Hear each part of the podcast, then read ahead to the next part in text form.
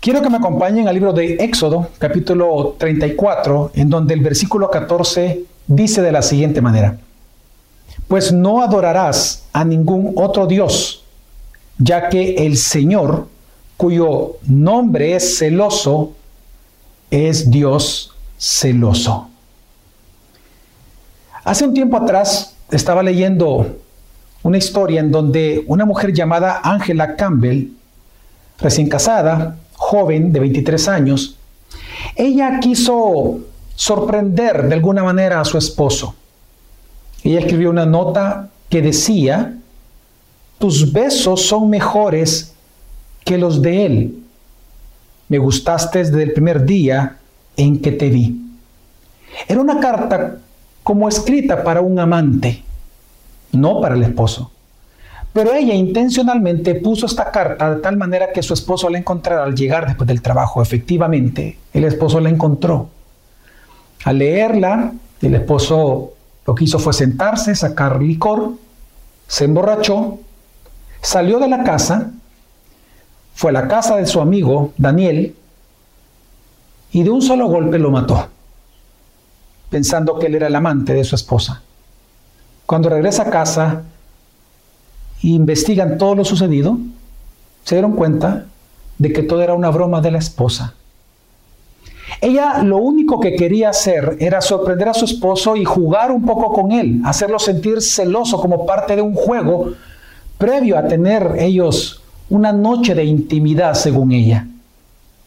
Lo que nunca se esperó es la ira del esposo por ver mancillado su casa.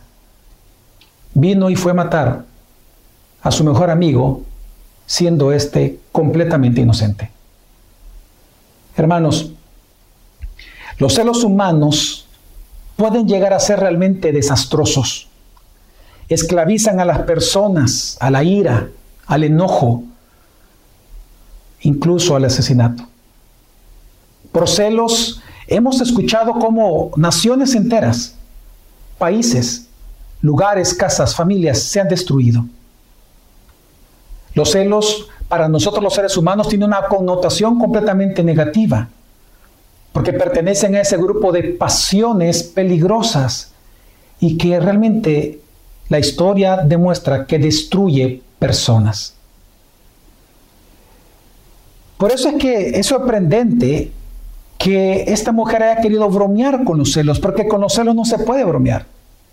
Sin embargo, tan sorprendente como eso es que Dios mismo en aquel momento en que él exhibió su bondad a través de un catálogo de atributos delante de Moisés cuando él estaba escondido en la peña, porque Moisés se lo había pedido y Dios se lo concedió.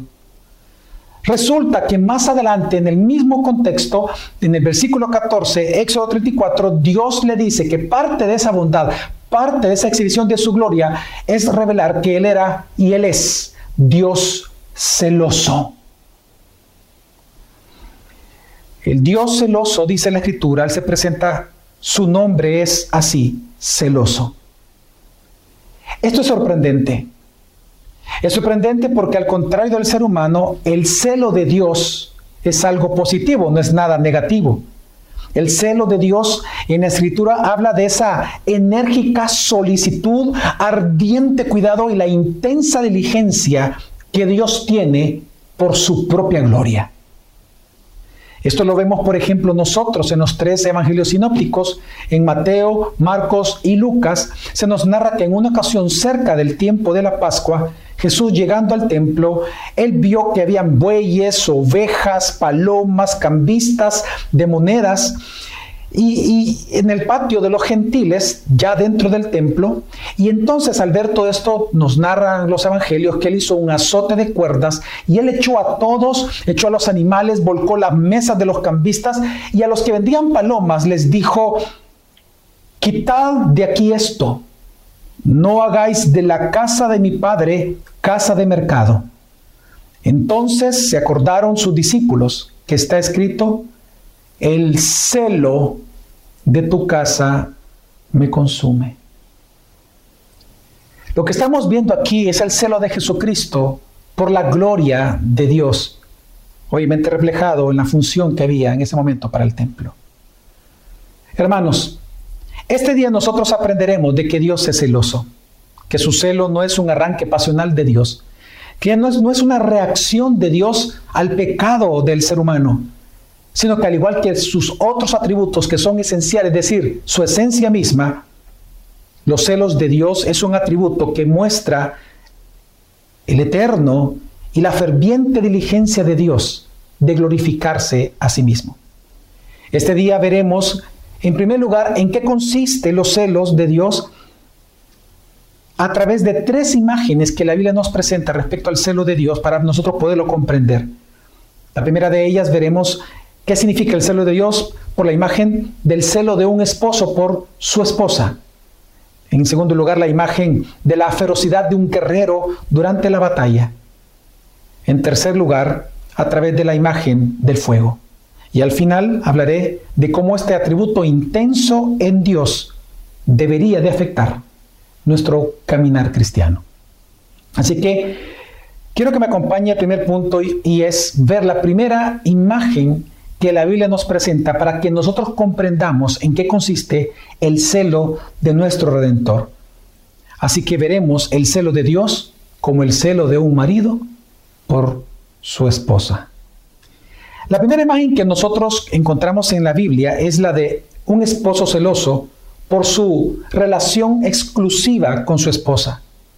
En el libro de Ezequiel vemos que dos de las parábolas que él escribe de todo su libro, específicamente capítulo 16 y capítulo 23 de su libro, él representa a Israel como la esposa adúltera, la esposa infiel, que entrega su amor a ídolos y a hombres poderosos, provocando así los celos y la furia de Dios. En estos pasajes, específicamente en el capítulo 16, Dios lo que hace es comenzar a recordarle a Israel como una esposa, como una mujer, le recuerda su pasado miserable, le recuerda cómo ella nació, cómo fue menospreciada por las demás naciones de la tierra, mas sin embargo Dios le recuerda cómo Él la redimió para que viniera a ser su esposa. Dios le recuerda en esta parábola a ellos cómo Dios dignificó a Israel, cómo la, dignificó como ciudad y, y comparándolo con una mujer, como una esposa, Él dice, yo te vestí, te di riquezas y viniste a ser muy hermosa. E incluso dice Dios que la honró cuando nadie la había honrado, porque después de darle todos estos dones, riquezas, hermosura, vestido, resulta que la llama la reina de las naciones. Pero ella, dice la misma escritura, el profeta Ezequiel, en su hermosura y con sus riquezas, comete el grave pecado de olvidarse de la gracia de Dios. Se olvidó que todo lo que ella tenía y su propia gloria era una gloria que le había sido otorgada por gracia de parte de su esposo. Así que ella, tomando los dones y riquezas y su hermosura, comienza a acostarse con distintas naciones, adorando diferentes ídolos, y comienza a adulterar como una mujer regalando sus dones a todos. El resultado de eso, dice Ezequiel capítulo 16, versículo 38, Dios le dice, y yo te juzgaré por las leyes de las adúlteras y de las que derraman sangre, y traeré sobre ti sangre de ira y de celos. Lo que estamos viendo en este pasaje es la indignación de Dios como producto de la transgresión del pacto matrimonial que tenía con Israel. Es similar lo que Dios, lo que vemos aquí es similar al reclamo, por ejemplo, de cuando una esposa o un esposo le reclama a su cónyuge infiel, diciéndole como, por ejemplo, yo te he cuidado, yo te he amado, yo siempre he estado contigo, yo me he cuidado, y tú me pagas así. Lo que estamos viendo aquí es el celo de Dios, no un celo caprichoso, sino un celo a causa del pacto. Hermanos, nosotros los seres humanos, nosotros los cristianos, nosotros la iglesia de Jesucristo, no mereceremos jamás la salvación otorgada por gracia por el Dios de amor que nos ama a nosotros. Pero si nosotros recordamos nuestro pasado, cada uno recuerda su pasado, de donde Dios nos sacó, nosotros terminaríamos admirando lo que Dios hizo con nosotros. Si nosotros recordamos de donde Dios nos ha sacado, algunos vamos a recordar que vivíamos odiando, otros siendo odiados por los demás. Otros probablemente vivían con amargura, otros tal, tal vez tu pasado era de profunda soledad. Otros posiblemente su pasado, un pasado de confusión, de angustia, de dolor, de sufrimiento.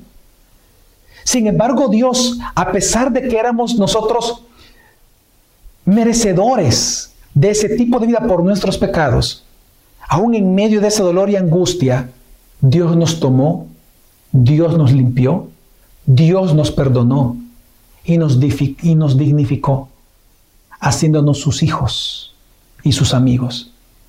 En otras palabras, aunque nosotros éramos miserables, Dios nos amó y tuvo misericordia por medio de Cristo Jesús. Así todos nosotros, los creyentes, entramos en una relación de pacto eterno con Dios, a una relación de amor con Él. Somos esa novia, esa esposa de Jesucristo.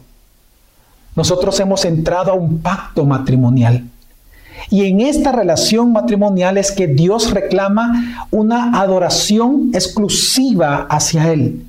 Él lo que nos demanda es una relación, es un amor supremo y exclusivo de parte de nosotros la iglesia hacia Él.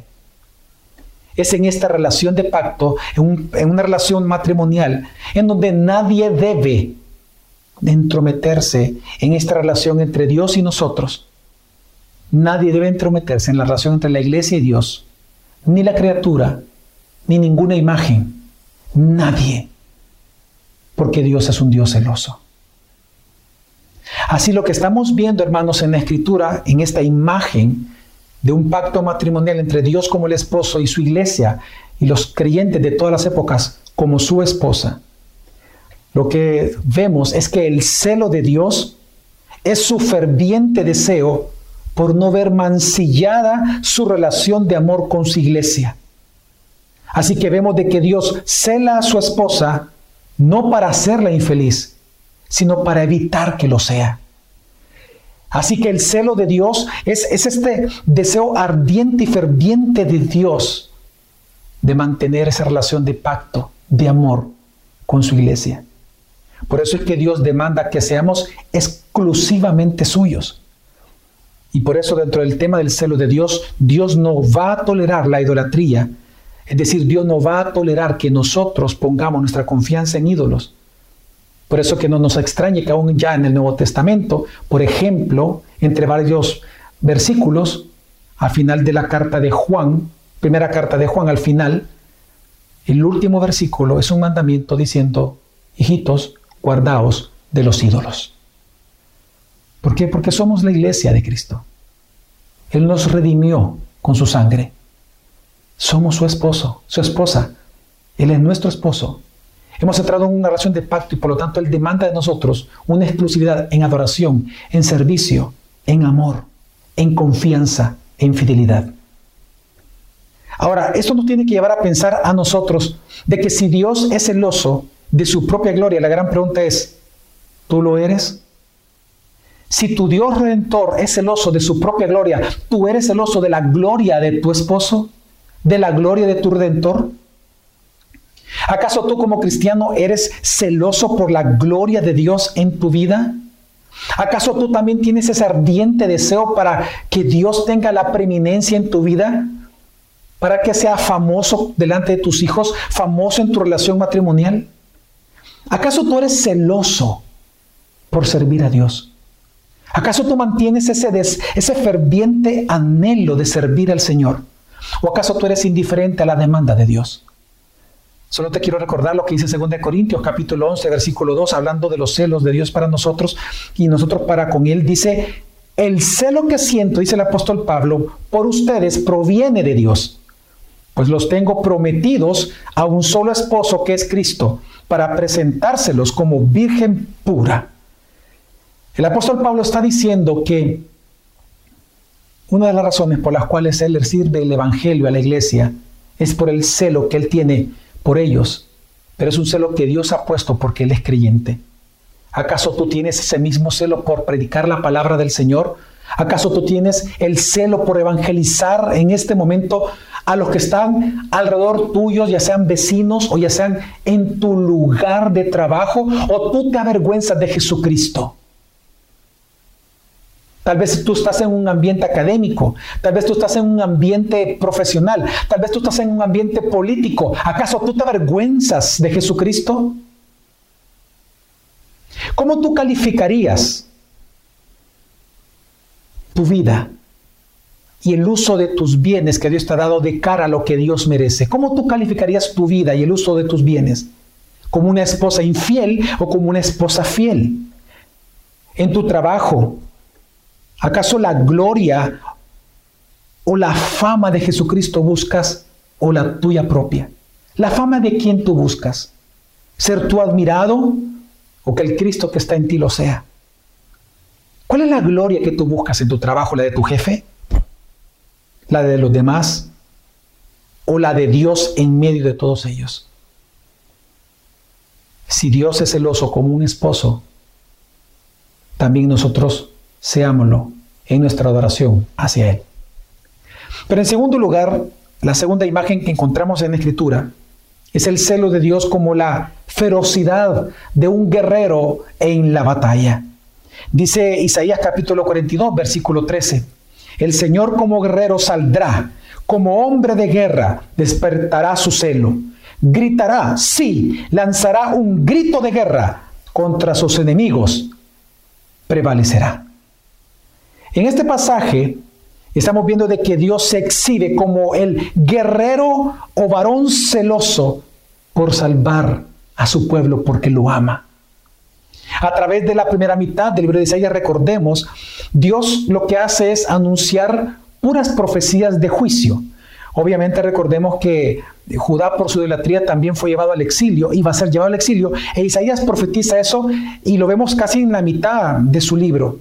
Pero ya en este capítulo, el capítulo 42, lo que estamos viendo es que Dios les habla a ellos de la bendición que Dios traería a todos ellos después del exilio. La promesa que Dios les está diciendo es que le va a traer liberación. Dios se está presentando por tanto así como el guerrero divino. Dios se presenta como el guerrero divino que se viste de justicia, de salvación, de venganza, de celo por su pueblo el cual está sufriendo a causa de sus enemigos. Lo que estamos viendo aquí es el celo de Dios por su iglesia cuando sufre, pero ya presentándose ya no como un esposo, sino como el guerrero que está dispuesto a dar la vida por toda su nación, porque los ama. En el tiempo de la guerra interna que vimos aquí en El Salvador, lo que dio lugar a las prácticas por la paz fue aquella ofensiva en 1989, en donde la guerrilla entra a San Salvador y ataca diferentes puntos estratégicos militares a la vez. Fueron horas y momentos muy angustiosos para, para todos nosotros. Específicamente para mi familia fue un momento de mucha tensión, de verdadera tensión en primer lugar, por donde nosotros vivíamos. Nuestra casa en aquel momento estaba ubicada entre el, cuartel militar San Carlos y la iglesia católica eh, Don Rúa. Y si nosotros recordamos parte de la historia de esta ofensiva, el primer lugar atacado fue el cuartel San Carlos. Así que no solamente comenzamos a escuchar que comenzaron a caer las bombas, a caer las bombas y, y comenzó ese, esa batalla campal, sino que de repente se comienza a escuchar los disparos de un francotirador en la torre de la iglesia de Don Rúa. Los soldados corren y resulta que enfrente de nuestra casa, desde el portón de nuestra casa, soldados comenzaron a cubrirse, a dispararle con M16, con una bazuca, y le respondían las personas que estaban en, en esta torre, le estaban respondiendo a ellos. Como si eso fuera poco, ya a esta altura ya estaban aviones disparando desde los cielos.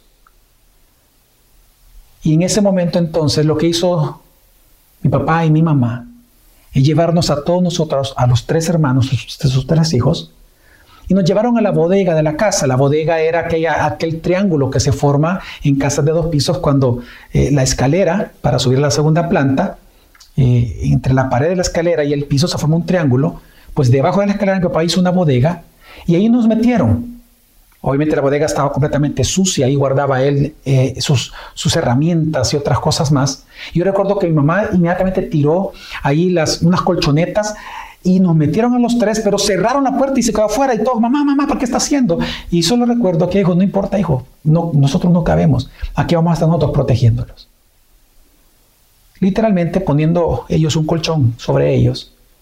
Ellos se pusieron, mis padres, como un escudo humano dispuestos a dar la vida, si fuera posible, por nosotros.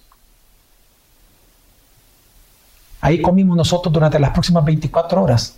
Ahí dormimos, ahí vivimos. En ese pequeño, esa pequeña bodega. En ese tiempo, mis héroes fueron mis padres. Porque estaban dispuestos a dar su vida por mí. El celo de Dios, estamos viendo acá, es también la ardiente motivación de Dios de vencer a sus enemigos, de vencer a los enemigos de su pueblo, de vencer a los enemigos de su familia. Es el deseo ardiente de Dios de proteger a los de su casa, a su familia, a su iglesia, por amor a ellos. Hermano, ¿Tú tienes este celo por proteger a tu familia? Y no me refiero actualmente con el COVID, protegerlos de la enfermedad, protegerlos de la inanición proveyéndoles alimento. ¿Acaso tú realmente tienes celo por proteger espiritualmente a tu familia? ¿Acaso tú tienes ese celo por proteger también a los de la familia de la fe? ¿Acaso tú tienes ese celo de prepararte en la palabra de Dios para de verdad proteger la fe de tu casa, el alma de todos aquellos que ahí habitan? Como discipulador, ¿acaso tú realmente procuras prepararte en la palabra de Dios para proteger y guardar la fe de, de aquellos a quienes tú discipulas? ¿O el celo que tú tienes es solamente para tu propia comodidad? Es el celo para tu propio tiempo y protegerte a ti mismo. Hermanos, hermanas, ¿cómo tú estás protegiendo la mente de tus hijos? ¿Cómo estás protegiendo la mente de tu cónyuge? ¿Cómo estás protegiendo los oídos de todos ellos? ¿Cómo estás protegiendo el corazón de ellos? Y más aún, ¿cómo estás protegiendo la fe de tu casa y de tu iglesia? Es más, creo que la primera pregunta no tendría que haber sido esa. La pregunta que tengo que hacerte antes que todas es, ¿tienes realmente algún celo por Dios realmente? ¿Acaso tienes un verdadero celo por proteger el alma de tus hermanos? ¿O solo vives para ti? Porque algo que estamos viendo en este texto es que el celo de Dios también es el ferviente anhelo y deseo de proteger y de defender a su familia, yendo en contra de los enemigos. ¿Cuáles son los enemigos de tu casa? No solamente es un virus. Muchos enemigos se encuentran en el Internet, otros se encuentran en la televisión, otros enemigos se encuentran en el ocio, otros enemigos, y los principales, se encuentran en el pecado de cada uno de ellos. ¿Cómo tú defiendes a los de tu casa frente a esos enemigos? Ruego al Señor que el celo, como un varón de guerra por los de tu familia, sea un reflejo del celo de Dios por ti. En tercer lugar, lo que vemos también en la Escritura es el celo de Dios como fuego de ira y de amor. Porque la tercera imagen que nos presenta la Biblia acerca de los celos de Dios es el fuego. Pero dos, en dos áreas o en dos tipos o manifestaciones del fuego. El primero que nos muestra la Biblia es el fuego del amor de Dios y en segundo lugar el fuego de su ira. Pero en ambos casos se nos presenta la imagen del fuego como imagen de sus celos. El fuego del amor lo vemos, por ejemplo, en aquel texto de Cantares capítulo 8, versículo 6, que dice, ponme como sello sobre tu corazón, porque fuerte como la muerte es el amor, inexorables como el Seol los celos, sus destellos, destellos de fuego, la llama misma del Señor. Cantares está llamando a los celos del Señor destellos del fuego, fuego mismo, esencia misma del Señor. También encontramos esto mismo, solo que ya no un fuego de amor, sino que fuego de ira, en el Salmo 79, versículo 5, cuando dice, ¿hasta cuándo, Señor, estarás airado para siempre? Arderán como fuego tus celos. Hermanos, la figura del fuego como celos del Señor es algo que los hebreos estaban acostumbrados a comprenderla porque el fuego como imagen, como figura, también se ocupa para hablar de la misma esencia de Dios. Y esto es así porque Dios mismo así se reveló. En Deuteronomio capítulo 4, versículo 24, por ejemplo, Dios dice, porque el Señor tu Dios es fuego consumidor, un Dios celoso. Lo que está diciendo aquí Dios específicamente es que este fuego de su presencia es su misma esencia. Él mismo está diciendo que Él es un fuego que consume, porque Él es un Dios celoso, es decir, que está definiendo su celo santo y divino como un fuego que todo lo consume. Esta presencia de Dios eh, eh, eh, bajo una imagen de fuego no es algo extraño para nosotros. Recordemos de que cuando ellos vagaron por el desierto, Dios durante el día los protegía con una columna eh, perdón, con una nube y esta nube en la noche se convertía en una columna de fuego para darles calor. Ahí vemos eh, la, la presencia de Dios a través de la imagen de fuego. Entonces, todos estos versículos lo que nos están diciendo a nosotros es que el celo de Dios también es ese intenso afecto de Dios por castigar a los pecadores y por salvar a sus elegidos. Porque es lo que está mostrando aquí. El fuego de su amor lo muestra salvando y el fuego de su ira, pues castigando justamente el pecado. Por eso que no es de extrañar que ya eh, el, eh, el, profeta en el segundo libro de Reyes, capítulo 19, versículo 31, dice, de Jerusalén saldrá un remanente y del monte de Sión sobrevivientes el celo del Señor lo hará. Lo que nos está diciendo aquí Ezequiel, citado en segundo libro de Reyes capítulo 19, es que una de las razones por las cuales Dios salva a sus elegidos, nos da vida eterna, perdona nuestros pecados, nos redime, aunque no lo merezcamos. Una de las razones por las cuales Dios imparte gracia salvadora es por su celo los celos de Dios. Porque los celos de Dios no solamente es aquel deseo ardiente del guerrero de atacar a los enemigos, no solamente es el celo de un esposo por la exclusividad de su esposa, sino que también el celo de Dios es el ardiente amor de Dios por sus elegidos. Así como el ardiente odio de Dios por los pecados. Por lo tanto, lo que vemos aquí es que una de las promesas que Dios hace es que por su celo, porque Dios es celoso de nosotros, sus elegidos, por pura gracia y misericordia, es que Él nos salva. Así que en estos pasajes, lo que estamos viendo, hermanos, es que el celo de Dios se presenta como el ardiente amor de Dios por todos sus escogidos y el ardiente odio a la vez por el pecado. En otras palabras, el celo de Dios también es el ardiente deseo o vindicación de Dios por su propia santidad delante de nosotros. Ahora esto nos tiene que llevar a, reflexionar también en nuestra vida. ¿Cómo es tu celo por la imagen de Cristo que está en ti? ¿Cómo es tu celo por tu santidad?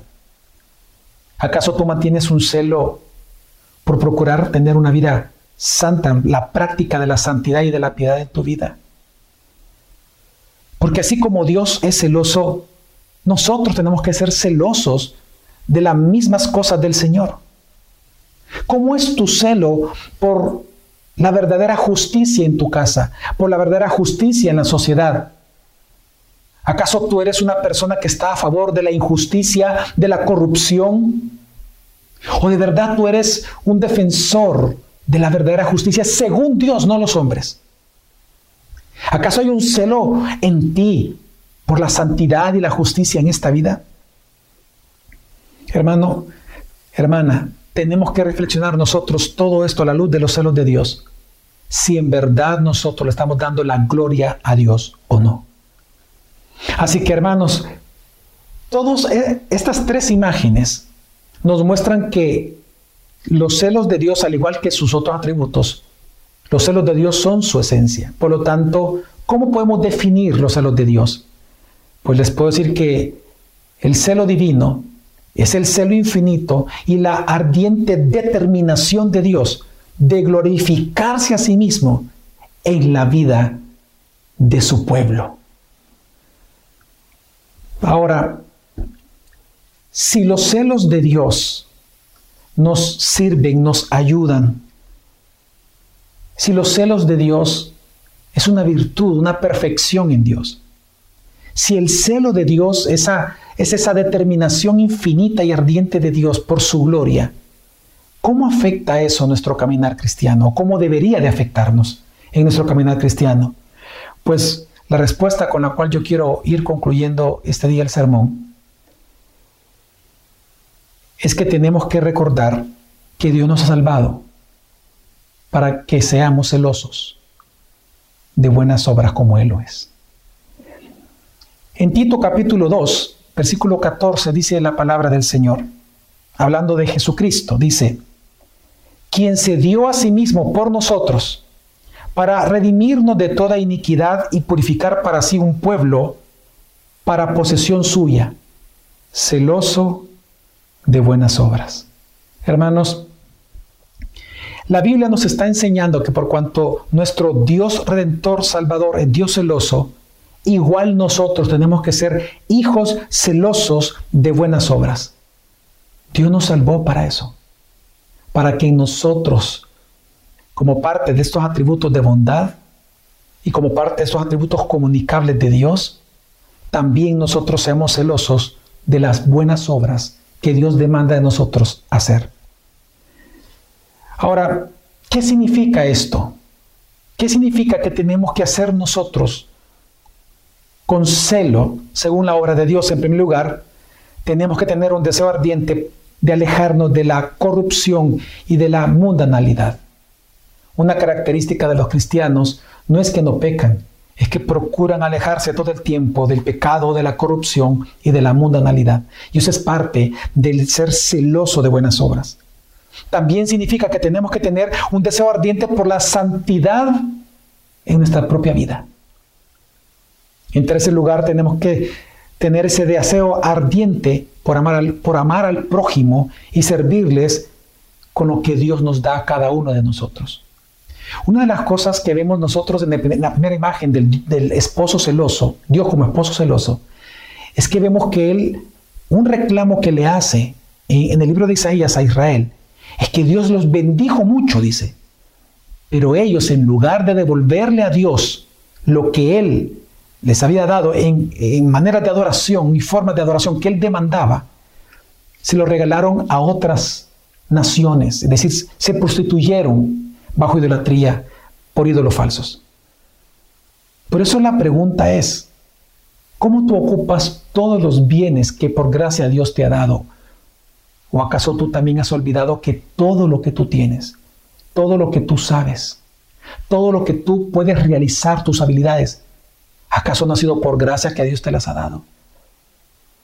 Si Dios quiere, una enfermedad te puede tumbar y ponerte en un estado vegetal por los próximos 10 años. Si Dios quiere, Él te quita sabiduría. Si Dios quiere, Él te quita todo lo que tienes. tu trabajo, las oportunidades, tus contactos. Un solo virus te puede matar. Nunca olvides que todo lo que tú tienes, todo lo que tú puedes hacer y todo lo que tú realmente posees es por gracia de Dios. Por lo tanto, la pregunta es cómo tú lo usas. ¿Acaso tú ocupas todo eso para glorificar al Señor, para servirle a Dios a través de la iglesia local donde Dios te ha colocado? Porque se parte de nuestra oración, el uso de nuestros bienes para Dios, de ahí viene la ofrenda. De ahí viene todo lo que Dios demanda de nosotros, porque todo es de Él. Pero también en cuarto lugar, cuando dice la Escritura que tenemos que ser celosos de buenas obras como Dios es celoso, es un deseo ardiente por predicar el Evangelio y la salvación a otras personas.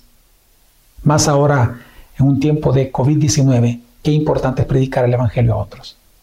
Pero por último, también tenemos que ser celosos al tener un deseo ardiente por estudiar la palabra de Dios para poder lograr todo lo que le acabo de mencionar.